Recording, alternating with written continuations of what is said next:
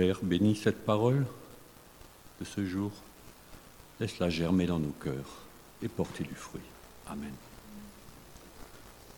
Bonjour à tous.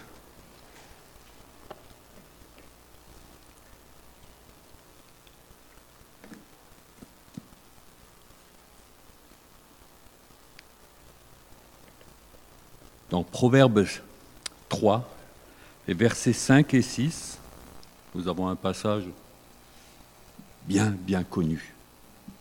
Confie-toi en l'Éternel de tout ton cœur et ne t'appuie pas sur ta sagesse. Reconnais-le dans toutes tes voies et il aplanira tes sentiers. C'est connu, n'est-ce pas?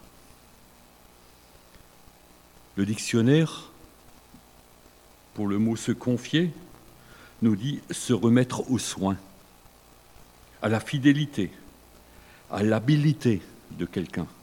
C'est ça se confier selon le dictionnaire. En allemand, ce verset commence par Verlass dich auf den Herrn. Verlassen, c'est le même mot que abandonner. Abandonne-toi au Seigneur. La dimension, elle est encore différente. S'abandonner vraiment tout remettre. Voilà le programme de ce jour.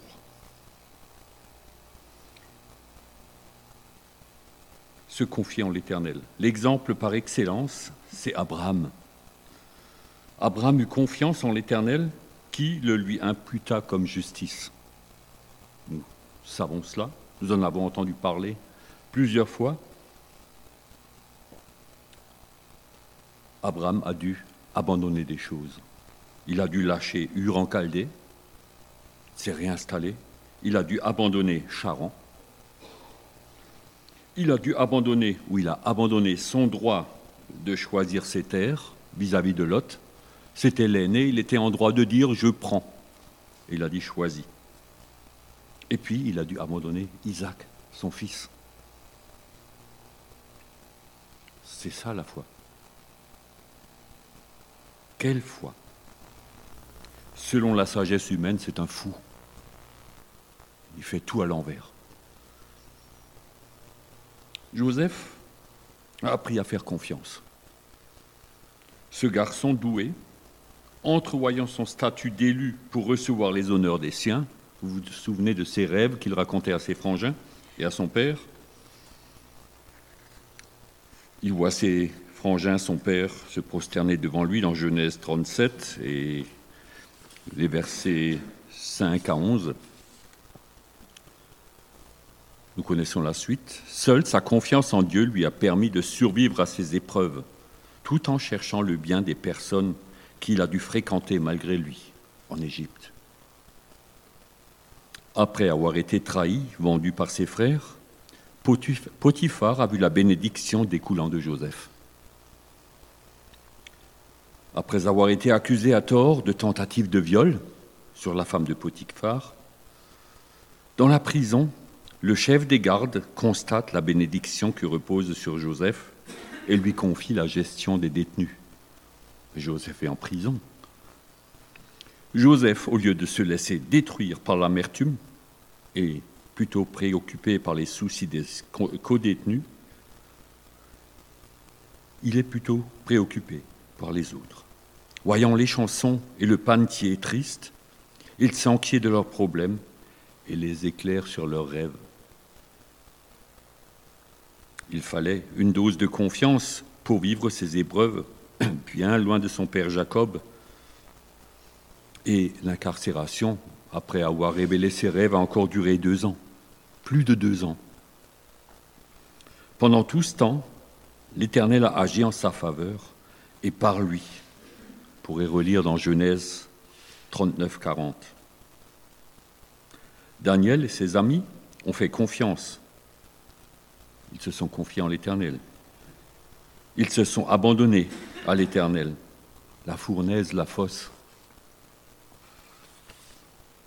Selon la promesse du psaume 55, 23, remets ton sort à l'Éternel, il agira, il te soutiendra il ne laissera jamais chanceler le juste.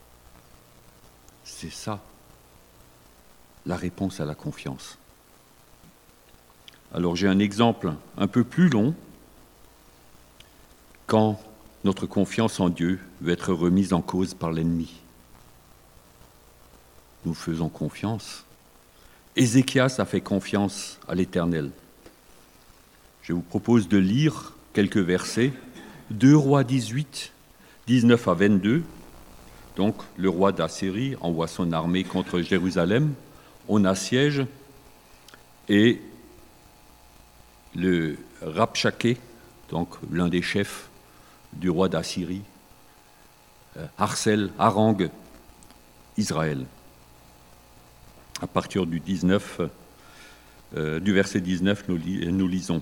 Rapchaké leur dit Dites à Ézéchias, ainsi parle le grand roi, le roi d'Assyrie. Quelle est cette confiance sur laquelle tu t'appuies? Tu as dit Il faut pour la guerre de la prudence et de la force. Mais ce ne sont que des paroles en l'air.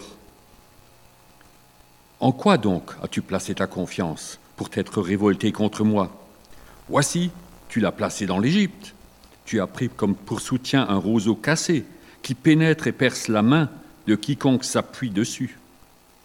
Ça, c'est si tu t'appuies sur la force humaine. Un roseau, tu t'appuies dessus, ben, ça fait mal.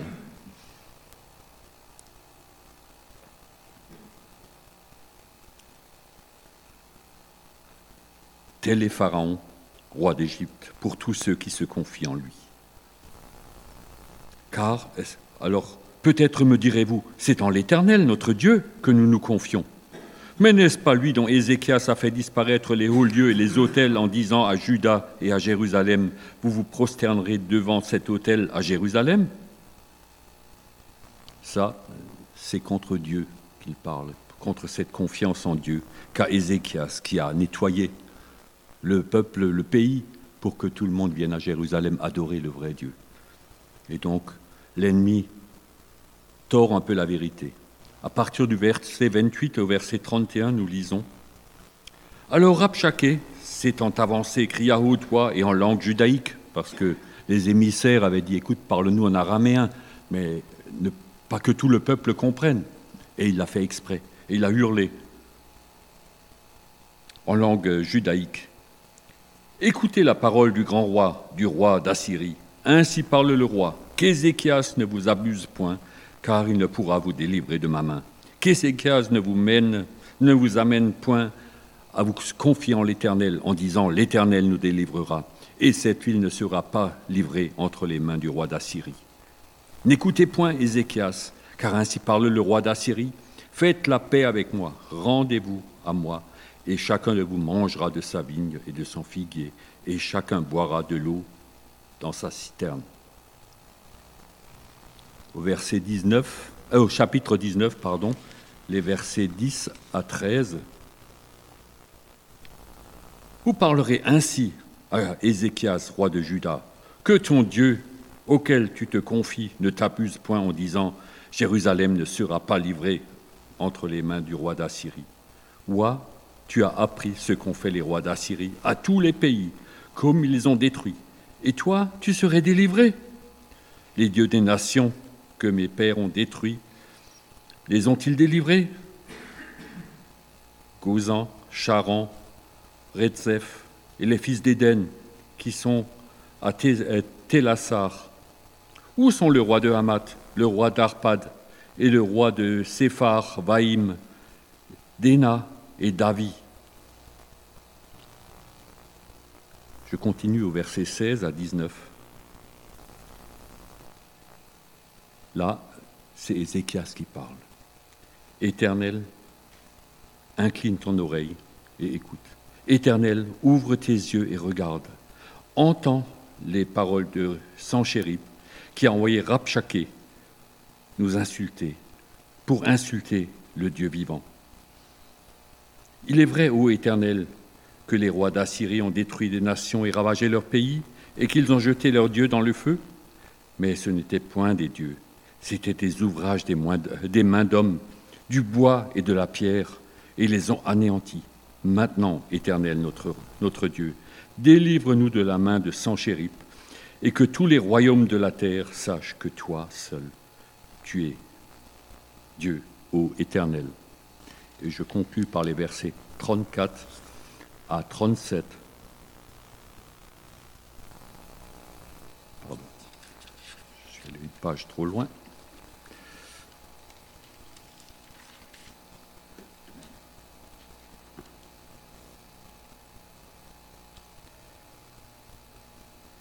C'est Dieu qui parle. Je protégerai cette ville pour la sauver, à cause de moi et à cause de David, mon serviteur. Cette nuit-là, l'ange de l'Éternel sortit et frappa dans le camp des Assyriens 185 000 hommes.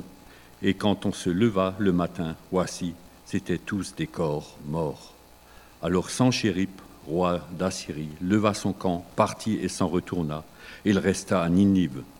Or, comme il était prosterné dans la maison de Nisroch, son dieu, Adramélec et Charetzer, ses fils, le frappèrent avec l'épée et s'enfuirent au pays d'Ararat.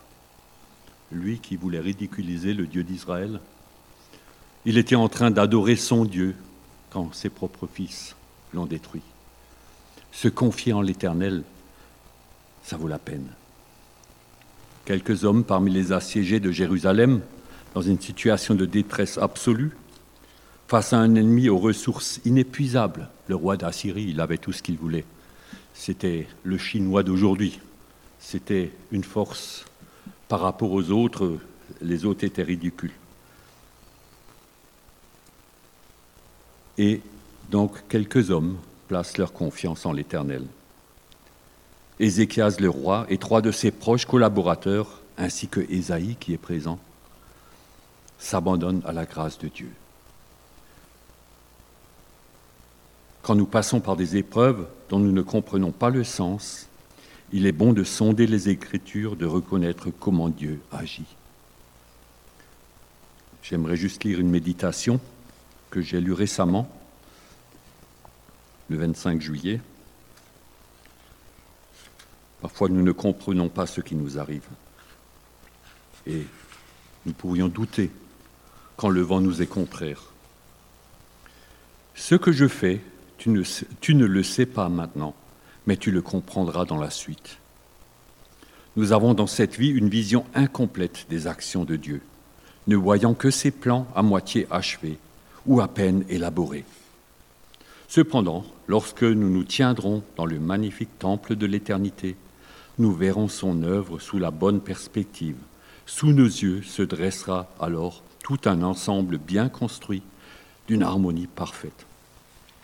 Imaginez que vous vous retrouviez dans les montagnes du Liban pendant le règne du grand roi Salomon. Vous voyez ce cèdre majestueux? Il est la fierté de tous les autres arbres et il lutte depuis des centaines d'années contre les vents froids venus du nord. Le soleil de l'été prend plaisir à lui sourire et pendant la nuit, ses douces aiguilles se recouvrent de gouttelettes de rosée et miroitent de mille feux. Les oiseaux construirent leur nid dans ces branchages, les voyageurs fatigués, comme les bergers de passage, se reposent à son ombre pour se protéger du soleil de midi, ou bien se réfugient dessous quand l'orage éclate. Puis, un jour, nous sommes témoins que ce vieil habitant de la forêt est soudain condamné à tomber sous la hache du bûcheron. Impuissant, nous assistons au premier coup de hache qui vient entailler ce tronc noueux du vieux cèdre. Quand nous voyons ces branches se détacher au moment où l'arbre vient s'écraser sur le sol, nous poussons des cris de détresse contre la destruction gratuite de cet arbre de Dieu, comme on le nomme, et exprimons notre colère contre la démolition de cet auguste pilier du temple de la nature. Nous voudrions nous exclamer avec le prophète Zacharie Hurle cyprès, car le cèdre est tombé comme si nous voulions éveiller la compassion de tout le reste de la végétation plus modeste et l'inviter à ressentir elle aussi la terrible offense faite à l'arbre plein de majesté. Nous ne devrions pas nous, mettre si euh, nous montrer si prompt à nous plaindre. Nous devrions plutôt suivre l'arbre géant, alors que les serviteurs d'Uram, roi de Tyr, le font descendre des flancs de la montagne de là, vous pourriez le voir voguer sur des radeaux le long des belles eaux bleues de la Méditerranée, pour finalement l'admirer une fois en place, transformée en une magnifique poutre, soigneusement polie, que les hommes d'Uram ont placée dans le temple de Dieu. Et alors que vous contemplez l'ouvrage dans sa position finale, c'est-à-dire dans le Saint des Saints, comme un joyau incrusté dans le diadème du roi Tout-Puissant, pensez-vous que vous ayez le droit de déplorer le fait que ce joyau du Liban ait été coupé, enlevé à sa forêt, puis placé en un lieu si noble? C'est vrai, le cèdre a autrefois longtemps régné en majesté dans le sanctuaire de la nature mais la gloire de cette maison sera plus grande que celle de la première, âgée de neuf. Tant de gens sont comme ce vieux cèdre. Au cours de leurs épreuves, les coups de hache de Dieu les ont dépouillés. Et nous ne voyons pas pourquoi ils ont dû passer par des circonstances aussi difficiles. Mais Dieu a un noble plan pour eux.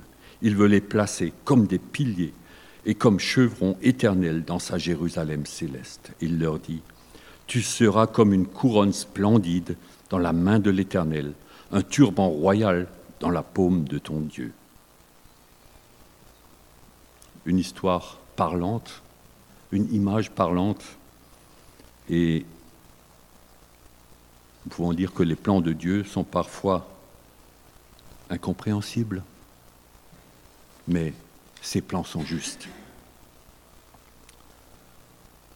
L'apôtre Paul nous avertit dans Philippiens 3, 2 et 3 de ne pas mettre notre confiance en la chair. Il est très cru. Prenez garde aux chiens, prenez garde aux mauvais ouvriers, prenez garde aux faux circoncis, car les circoncis, c'est nous qui rendons à Dieu notre culte par l'Esprit de Dieu qui nous glorifions en Jésus-Christ et qui ne mettons pas notre confiance en la chair. Si nous ne soignons pas notre relation avec le Père, nous avons tendance à chercher nos solutions chez les non-croyants. Jérémie 17, 5 abonde dans ce sens. Ainsi parle l'Éternel, maudit soit l'homme qui se confie dans l'homme, qui prend le choix, la, chair qui prend la chair pour son appui et qui détourne son cœur de l'Éternel. Cela voudrait-il dire que nous devions nous méfier de tout le monde? Je ne pense pas. Nous vivons, nous faisons partie d'une société civile, comme Joseph dans son parcours. Nous sommes toujours appelés à apporter sel et lumière. Mais comme les chrétiens de Béret, dans Actes, nous sommes appelés à utiliser la jauge, la lumière de la parole pour discerner ce qui est juste aux yeux de Dieu. Dès qu'il y a opposition, contradiction avec la parole de Dieu dans ce que le monde veut nous faire croire ou imposer, nous devons exposer, déposer nos doutes aux pieds du Seigneur et redire notre confiance, comme Ézéchias tout à l'heure il a dit non. Les circonstances humainement étaient perdues, mais il a fait confiance à Dieu et il ne s'est pas donné au rapchaké. Nous ne pouvons nous allier qu'avec ceux qui sont amis, de la croix. Nous ne pouvons pas nous, nous allier avec ceux qui sont ennemis de la croix.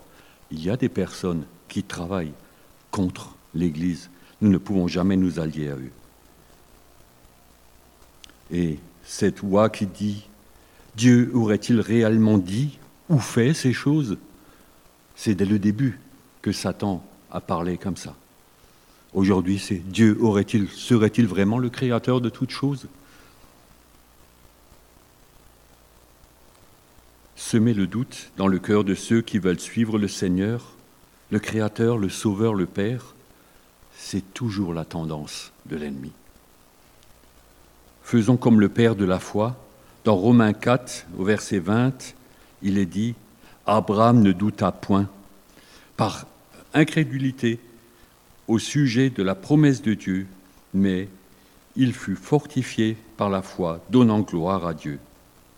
Et vous connaissez ce magnifique passage dans Ésaïe 40 au verset 31 où il est dit, Ceux qui se confient en l'Éternel renouvellent leur force. Ils prennent, ils prennent leur envol comme les aigles. Faisons confiance au Seigneur. Il a décidé, et malgré toutes les circonstances, il est fidèle jusqu'au bout, et tous ceux qui se confient en lui, il les accompagne jusqu'au dernier souffle, jusqu'à l'entrée dans la vie éternelle. Prions encore.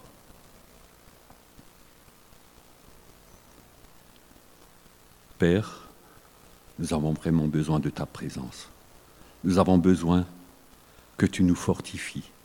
Et comme ce papa qui est venu à Jésus à cause de son enfant muet, rendu muet par un démon, Seigneur, nous voulons dire, je crois, mais viens au secours de mon incrédulité. Seigneur, nous avons souvent de la peine, mais toi, tu es le Dieu vivant. Accompagne chacun d'entre nous et donne-nous aussi d'être fidèles, de sonder les Écritures quotidiennement, Seigneur. Nous avons besoin de, de ta lumière. Amen.